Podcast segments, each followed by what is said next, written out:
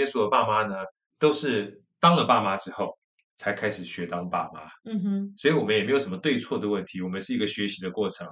那我们要做的呢，只不过开始去学习，让自己变成一个快乐的爸妈。嗯哼，不是让快乐小孩，因为快乐小孩他们有自己他们一辈儿哈。那当你变成快乐的爸妈的时候，你就有机会展现给小孩们看你的那个样子，因为我们基本上是要留给小孩一个样子。Hello，欢迎收听台版米兰达的《只感可废》，我是主持人 Shannon，用一杯咖啡的时间来聊聊职场和人生。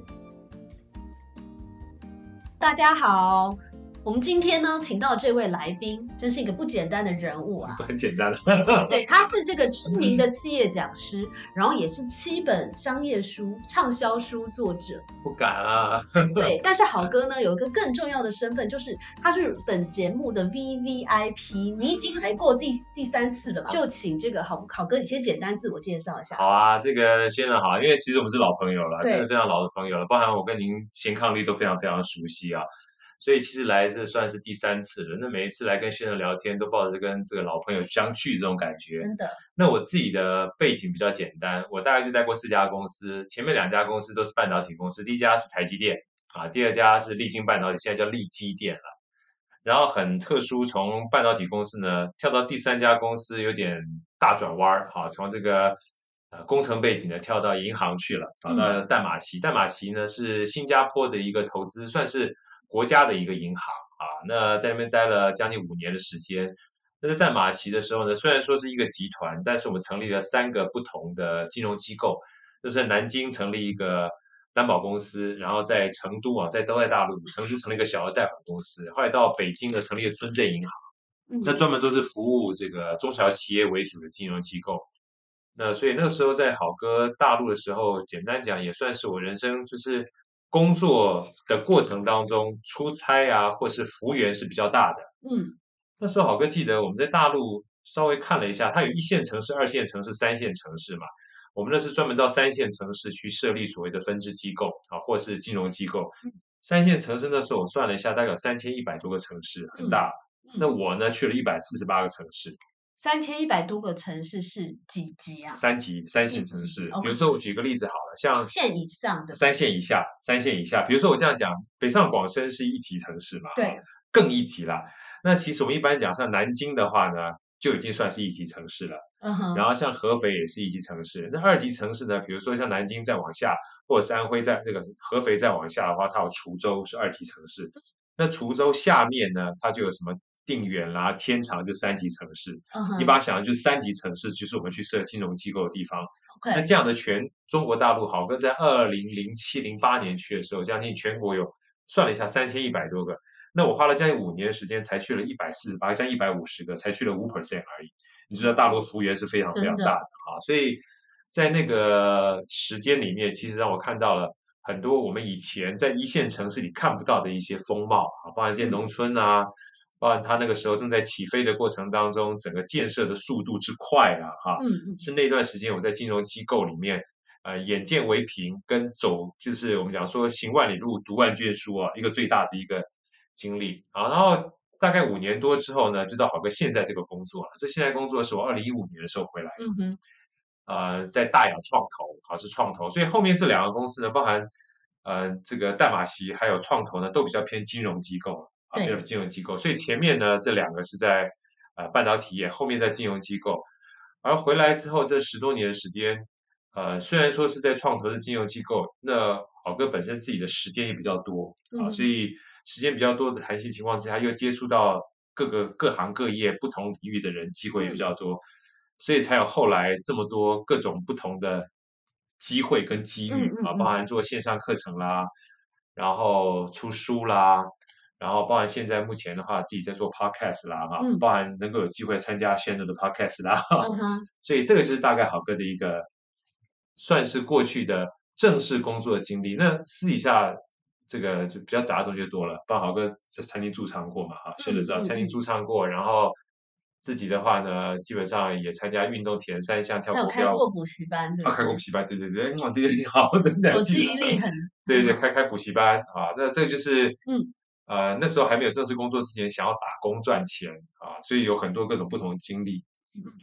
好哥每次来节目啊，都为我们带来非常精彩的分享。谢谢谢谢。我记得第一次是分享你那个精彩的人生故事！然后第二次是分享亲子理财嘛。对对对对对。那今天呢，又为我们带来这个惊喜。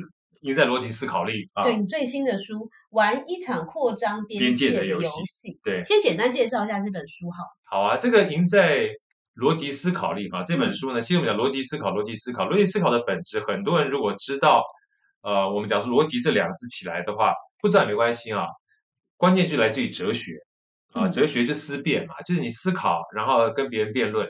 所以很多人说逻辑呢，基本上是不是要训练大家去跟人家辩论抬杠？我说不是啊，真正关键呢。是要先思考，再后逻辑。思考什么呢？思考你要的是什么，在哪里基本上想要的这件事情去找寻到符合你逻辑的工具啊。在这个故事里面，书里面特别讲一个故事，可能当做一个参考跟大家分享一下啊。就是很多人都觉得，嗯，今天学习逻辑好像要把自己训练成个大陆叫杠精，就抬杠死抬杠的杠精，对不对哈？嗯。然后像我们的话，常说，哎，训练逻辑的话，是不是要训练成变成一个？说话基本上得理不饶人人，我说那就讨人厌了啊！真正的关键呢，应该是你想要什么，然后再找寻方法。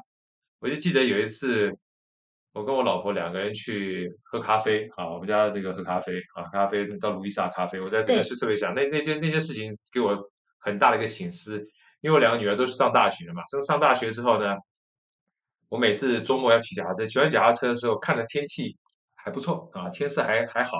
就不能为了自己的开心忽略掉这个枕边人。我就说，哎，老婆去喝咖啡好不好？然后有一次，大概去年年中的时候，我写本这本书之前，有一次我们两个就到路易莎喝咖啡，喝咖啡，他是坐前面，我坐旁边，他就看着他的韩剧，我就读我的书。然后我就看他，基本上看韩剧，我就不吵他。后来隔了一会儿之后，他突然可能看到什么东西很好很好玩，要叫我要跟我讲一下，老公，老公。然后我大概看我书看得太认真，没有认真回答，他就有点不太开心，就要说老公，大叫一声，我说哎，什么事？他说叫你半天没听见。我说你刚我说什么？以后我跟你说半天，能没听到吗？你耳朵有问题要去看医生。我都还没听他讲什么，就听到他说我耳朵有问题要去看医生。我说那到底什么事呢？不说了啦，就他继续看他自己的去了啊。那我只听到我我耳朵有问题要去看医生。然后过了一会儿之后，换我看到我书里面很棒的内容，我想说哎呀。找到机会跟老婆分享一下啊，这个把刚才这个不适的地方稍微 recover 一下，说老婆，老婆，没想到他看韩剧也看得很认真，没有注意听到，我就稍微大声一点我说，老婆，他也被我惊吓到，什么事？我说我刚看的这个东西要跟你分享，你有听到吗？他说我没有听到，你口齿不清，你要去看医生。后来我听完之后被他骂了两次，我就点点他闭嘴了，但是越想越觉得这两段话。这个逻辑有点奇怪，我说：“哎，老婆，什么事？我我能不能稍微总结一下我们刚才的两段对话，好不好？”他：“有什么好总结的？”我说：“你就就这么点，听我讲一下，我觉得好有趣啊。就是当你跟我讲话的时候，如果我没有听到，是我耳朵有问题，要去看医生。”他说：“对啊。”我说：“当我跟你讲话的时候，你没有听到，是我口齿有问题，我要去看医生。”他说：“对啊。”当他讲完两次，对他自己开始笑了。我说，所以说，不管你有没有听到，或我有没有听到，都是在下鄙人我有问题，对不对？他说，对呀。我说，哎呀，这个实在太有道理，这逻辑实在太好了。他就很开心，我也很开心。然后我们继续看着书，看着韩剧之后，他因为基本上这一段对话回去，中午给我准备了一顿大餐。那我每次在想这件事情要跟大家分享的，就是如果说我当时在那个节骨眼里面要争个对错的话，哇，那就完蛋了，对不对？嗯。那奇怪，怎么？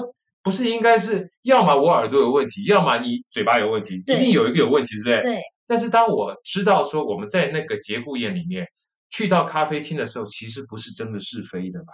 哦。我们既然去的话，我的原始的逻辑一定是，既然夫妻两个要去那个地方，就跟男女朋友要去那个地方，你一定期待的目的是浪漫、对，开心、温情、回忆。那既然是一个这么美好的浪漫、温情、开心回忆的话，如果去强调谁对谁错的话，那不就惨了吗？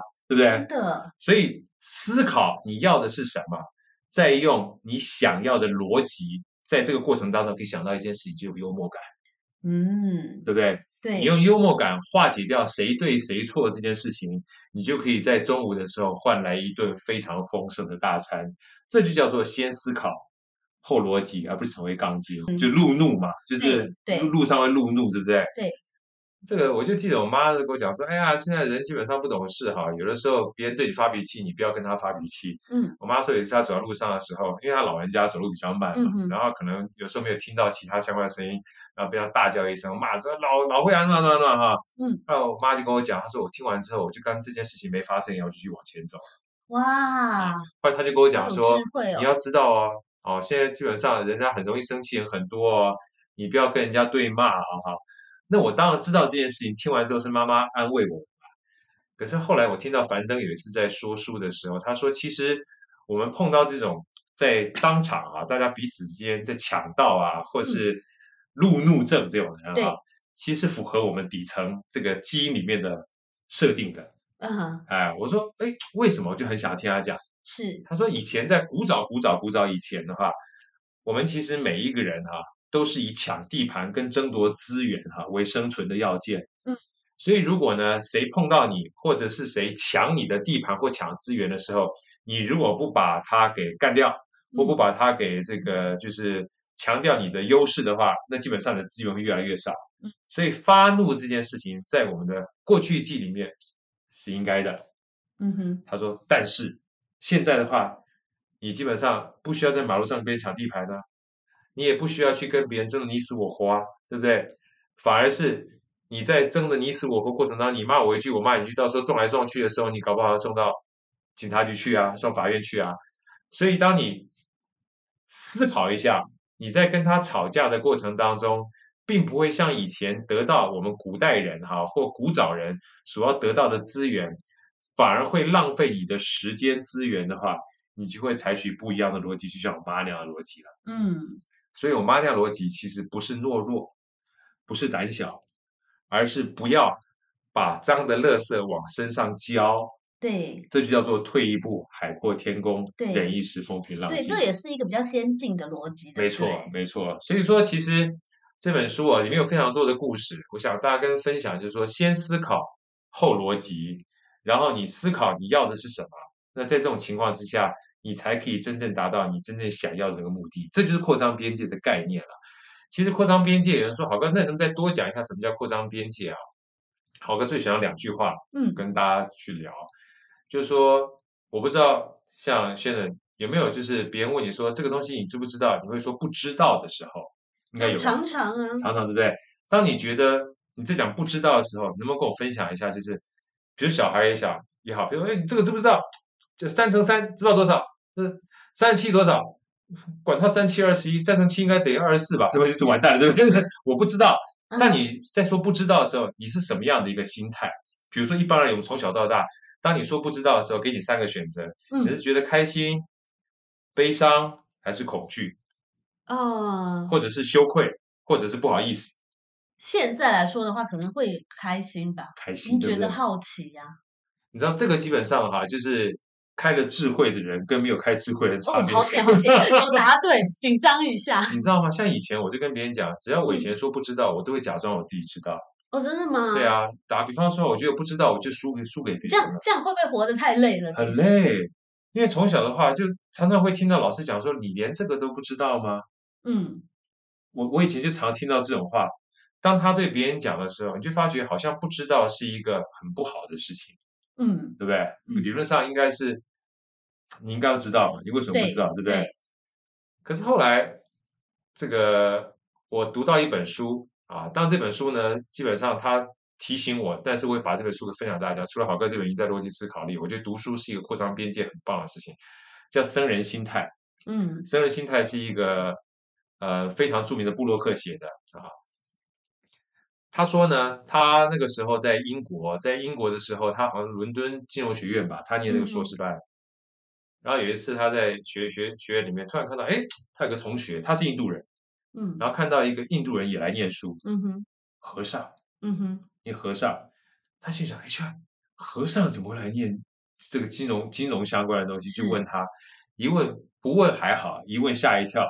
他不只是来念商学院的硕士班，而且嗯他已经是在印度念完了 IIT 了，嗯，就是伦敦不就是印度理工大学。哦，就是最好的一个，是，但我们都不知道，你知道吗？后来我去看了一下 IIT 之后，他有一个笑话是这么说的，就是有一次 MIT 就美国是麻省理工学院嘛，麻省理工学院应该算是最高的学府之一了嘛，哎，嗯研究这个工程相关的，然后也是新生，就是大家聚在一起，然后一个美国人就看到一个印度人来念 MIT，然后念 MIT 呢，他就跟那个印度人说：“哎呀，你好厉害啊！啊，这这离开印度来学，你要念 MIT，对不对？”那印度人就说：“有什么好厉害的？我是考不上我们的 IIT 才练你们 MIT 的。哦 就是在他们印度人心目当中，我不知道是真是假，这都市传说。就是 IIT 叫做印度理工学院，对，是全世界最厉害的嗯啊！念不到这个话，那只好再去念 MIT。他的故事是这样，哦，原来是这样子，啊，他这样的一个酸酸民的说法，所以在他们印度人心中，IIT 是非常厉害的，所以他就觉得很奇特啊，为什么一个和尚会念完 IIT 之后、再来念财经？嗯哼，他一直觉得和尚应该待在庙里面的、啊，对，所以打开了他的思维的边界，他就开始跟这边好朋友。嗯，变好朋友之后，他决定，嗯，原来僧人啊，不像他想象当中的和尚那样子，只嗯在一个局限的范围里面，嗯所以他自己去当了三年的和尚，到印度去啊。好好好玩哦，然后到了去当和尚的过程当中，他对生命呢有另外一层不同的体悟。是，后来他的老师呢说，那你基本上既然有这么多体悟，不一定要留在我们的寺庙里面，嗯，你可以就是入世啊。嗯所以后来他入世之后，他把很多在这三年里面的体会呢写成了《僧人心态》这本书。嗯哼，然后呢，又把他很多在当和尚这三年里面的体悟、我、跟大家做分享。那其中有一句话、啊、给我非常大的一个体会，他说，如果他不知道和尚这样的一个角色的话，他不会去接触和尚；嗯。如果他不知道和尚的生活的话，他不会进一步想要去了解和尚；如果他不是进一步了解和尚的话，他甚至不会进一步想要去当三年的和尚。如果他不知道当三年和尚是这样的一个情况的话，他不会有出《僧人心态》这本书的结果。嗯，所以他说，人呢、基本上你不可能成为你不知道的人，嗯所有的知道说都是从不知道开始。嗯哼，所以这基本上就是一个扩张边界的概念。对，对，所以嗯说其实常常讲说扩张边界，扩张边界，我就说这是从不知道到知道，嗯基本上就是扩张边界啊。这个是讲说在知识上面的。那好哥想再跟大家分享，就是说其实除了这个知识之外，我在书里面的副标题特别讲啊，我说真正的扩张边界或者是逻辑思考，其实是一个理解他人的过程。嗯我不知道这个轩人你有没有这样的经验过？就是你在跟别人做讨论或争执的过程当中，别人说出一个概念来，你会觉得，嗯，你怎么会这样想法？可是当你再停一下、等一下、多问一下之后，你发觉你理解他背后的故事之后，你就多了一层的体谅。有这样的经验过吗？嗯，很多，很多，对不对？比如说举例来说，在呃，我曾经在大陆的时候碰到一个同事，然后他的人缘其实非常差，因为他是一个大家会觉得说他是一个比较自私的人。呀，可是后来我才知道，他的他是来自于甘肃省的一个乡下，他家里大概开 highway 开高速公路的话，离兰州还要四个小时。哇，很偏僻的地方，然后你就可以想象他这样偏僻的地方，然后他跟我说，他冬天的时候还要手洗什么他妹妹的尿布，他，跟我同年哦。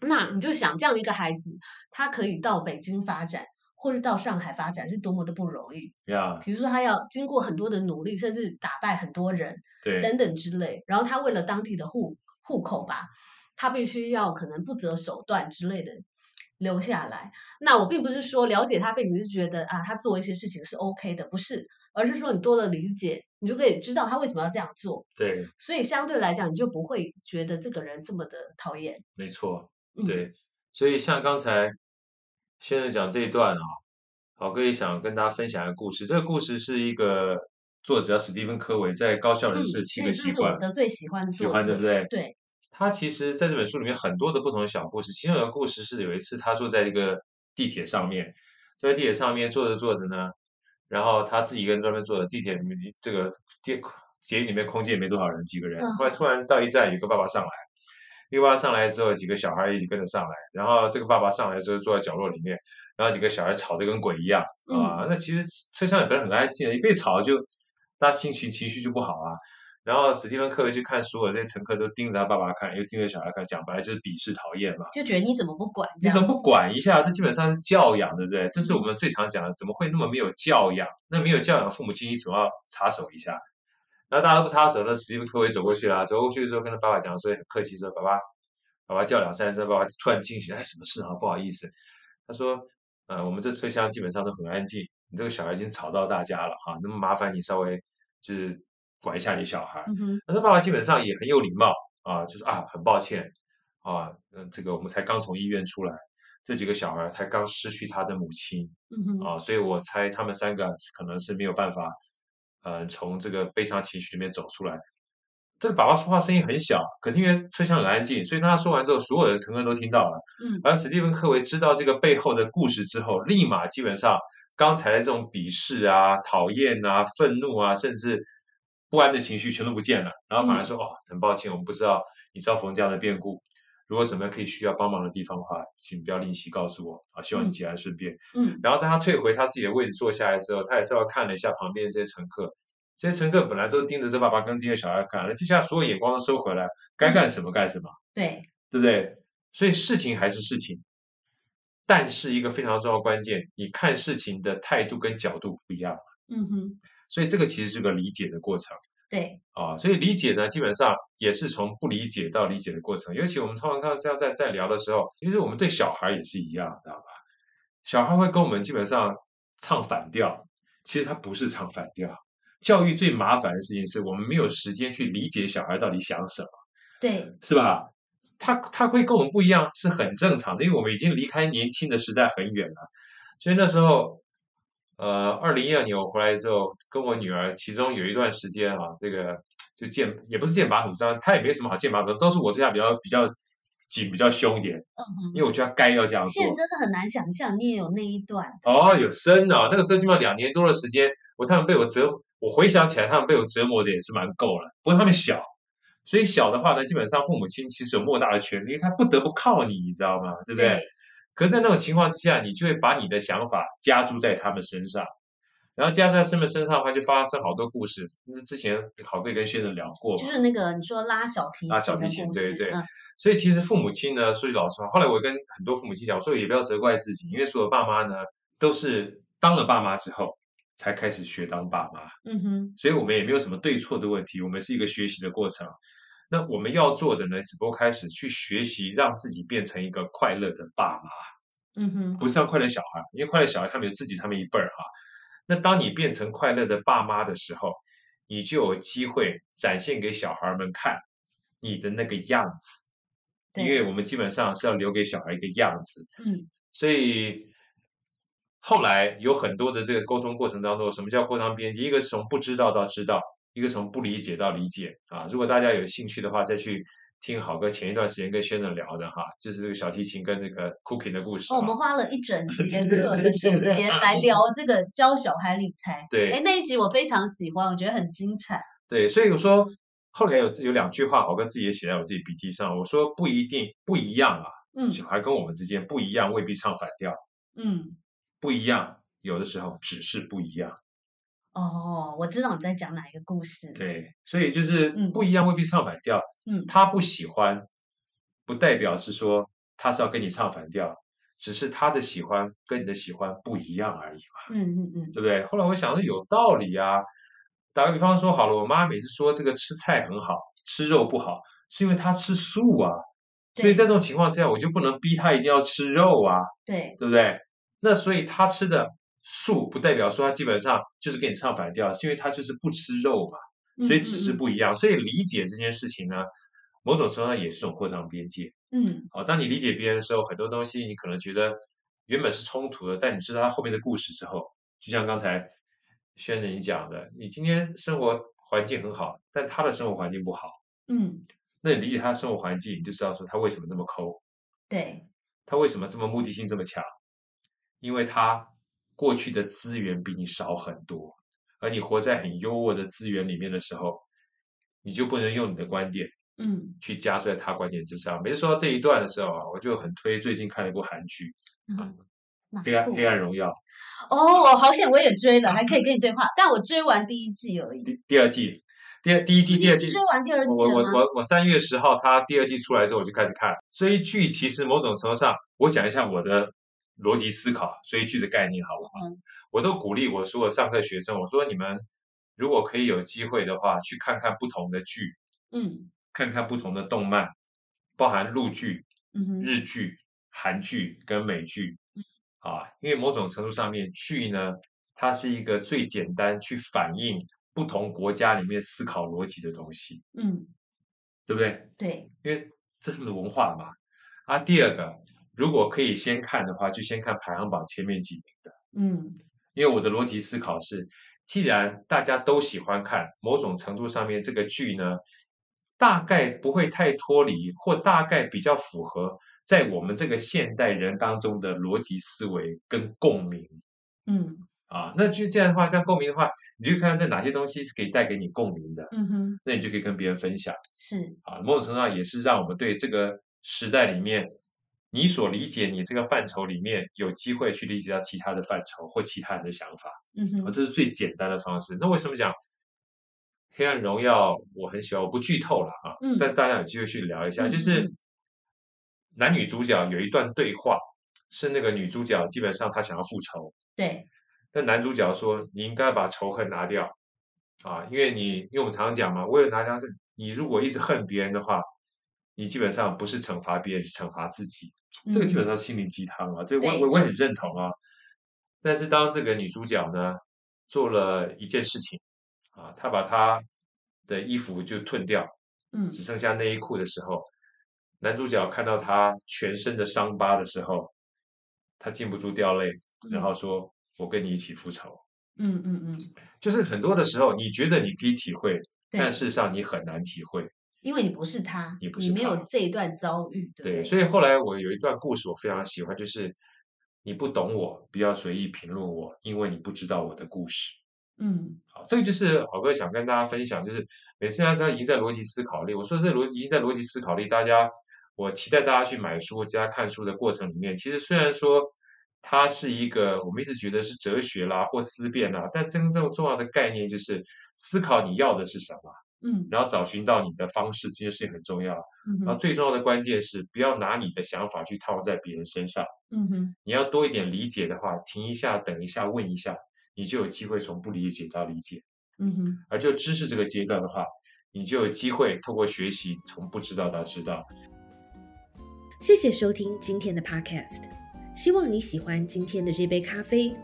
我们的节目名称是台版米兰达的质感可废，欢迎订阅我们的频道，分享你的想法，也可以追踪我的粉丝专业台版米兰达的创业笔记。我们下次见喽，拜拜。